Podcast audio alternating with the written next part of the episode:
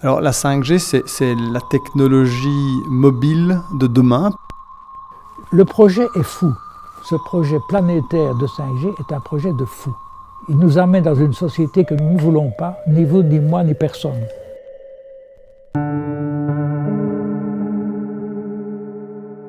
La 5G attire, la 5G effraie, la 5G questionne.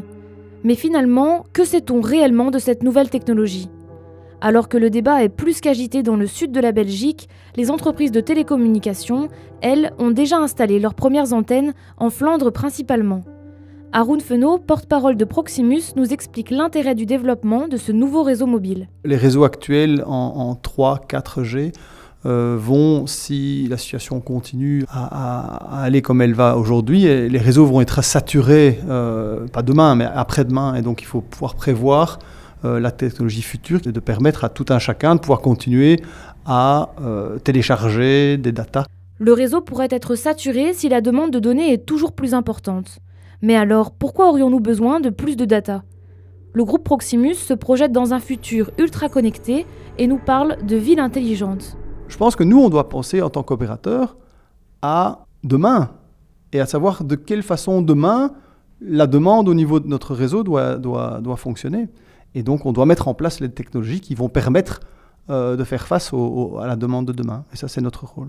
Si une ville intelligente, je prends un exemple, installe des, des poubelles qui sont intelligentes et qui permettent à la société qui va faire le tour des poubelles pour les vider de savoir exactement quelles sont celles qui sont à moitié pleines, totalement pleines ou trois quarts pleines, ou totalement vides, eh bien, son trajet va être beaucoup plus court, beaucoup plus orienté vers seulement les poubelles qui sont pleines à vider. Et là, il va y avoir des gains en termes de, de CO2. Réponse quasi immédiate du réseau, vitesse accrue et grand nombre d'objets connectés en même temps voilà les ambitions de cette nouvelle technologie. Pourtant, selon l'avis de Paul Lannoy, ancien membre fondateur du Parti écolo et du collectif Stop 5G, la 5G ne répond pas à des besoins essentiels au plus grand nombre. Vous voulez avoir un frigo qui vous dit ce que vous devez acheter? Moi, j'en ai rien à foutre. Hein. et je ne connais personne qui trouve ça intéressant. Alors, il paraît qu'on va pouvoir être opéré à distance. Donc, on va se faire opérer par un chirurgien chinois par Internet. Mais moi, je n'ai pas envie d'être opéré par un chirurgien par Internet. Ça ne m'intéresse pas, je ne suis pas demandeur. Et je crois que personne ne l'est. Un autre argument avancé par le porte-parole de Proximus est que la 5G permettrait de réduire les émissions de gaz à effet de serre. Si on parle de gaz à effet de serre, on peut, on peut, on peut montrer aussi que la 5G, à, à même nombre de gigas téléchargés, consomme beaucoup moins que la 4G. Si la 5G est certes moins polluante que la 4G par unité de données, elle permet une croissance exponentielle du nombre de données échangées. Dans sa globalité, la 5G accentuera donc la pollution numérique. Si vous avez des voitures qui consomment peu et que vous les mettez sur le marché, tout le monde se rue vers les voitures qui consomment peu, mais si tout le monde a deux voitures et qu'il y a beaucoup plus de voitures, ben forcément le bilan énergétique global redevient, devient catastrophique. En créant de nouvelles technologies plus performantes et moins énergivores, on pense avoir un impact moindre en termes d'émissions de gaz à effet de serre. Pourtant, le nombre croissant de nouveaux objets connectés multiplie les usages, crée de nouveaux besoins et a des conséquences directes sur la pollution atmosphérique. C'est ce qu'on appelle l'effet de rebond. L'effet rebond, ça veut dire que vous avez, euh, une technologie qui vous permet d'économiser, de réduire la consommation par unité, mais comme le nombre d'unités est multiplié par 1000, vous consommez beaucoup plus, évidemment. L'accès et l'utilisation aux nouveaux objets connectés ne font pas partie du quotidien de monsieur et madame tout le monde. Dans une économie de marché, penser des villes dites intelligentes, c'est plutôt une opportunité pour les grands groupes industriels. Les zones prioritaires vont plutôt être les parcs industriels où se trouvent les industries qui aujourd'hui ont besoin de cette technologie. Le développement de la 5G permet à la Belgique et à ses industries de rester compétitives par rapport à ses voisins et concurrents européens, voire même à l'échelle mondiale. La relance économique belge, comme partout dans le monde, a besoin de technologies nouvelles, et notamment la 5G. Demain, on ne peut pas se retrouver en Belgique en retard par rapport aux pays européens. Pourtant, ces ambitions économiques se font au détriment des enjeux écologiques, et ce pour plusieurs raisons.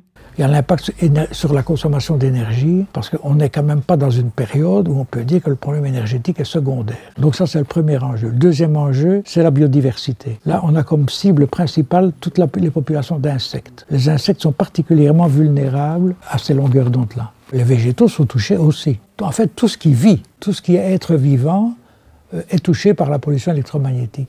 C'est l'ensemble du monde vivant qui est relégué au second plan pour les intérêts de quelques-uns. Les conséquences des ondes électromagnétiques de la 5G sur l'humain étant encore incertaines, un principe de précaution s'applique. En effet, son déploiement se fait sur une bande de fréquence de 26 GHz, celle utilisant des ondes millimétriques. Au niveau fédéral, ces normes sont régulées par l'Institut belge des services postaux et des télécommunications, mais aussi par les régions. En juillet 2020, l'IBPT a attribué les fréquences à certains opérateurs. Nous, on a attaqué cette disposition. On a introduit un recours contre la décision de l'IBPT. On attribue des fréquences, on ne sait même pas ce que ça va avoir comme effet. Donc nous, on conteste ça, on dit qu'il fallait une étude d'impact préalable. Logiquement, la législation européenne oblige à une étude d'impact pour tout projet ou programme qui a des impacts possibles sur la santé et l'environnement. Ça n'a pas eu lieu. Les collectifs citoyens qui se positionnent contre la 5G espèrent que le débat puisse avoir lieu avant l'implantation des antennes sur le territoire. Si le fédéral a donné son feu vert, les régions ont encore leur mot à dire. En Flandre, aujourd'hui, on, a euh, une quarantaine d'antennes qui, sont déjà 5G euh, compatibles. Dans la région de Bruxelles-Capitale, l'implantation de la 5G est à l'arrêt, les normes actuelles n'ayant pas été revues à la hausse. Le Parlement bruxellois organisera cette année une commission délibérative mélangeant parlementaires et citoyens afin de discuter de son déploiement. Au sud du pays, la 5G est aussi en pourparlers. En Wallonie, on a stoppé notre euh, déploiement de par la demande de certaines communes de euh, suspendre euh, nos installations, en attendant un groupe d'experts qui a été mandaté par la région wallonne de s'exprimer sur la 5G. Pour le collectif Stop 5G, c'est une première avancée.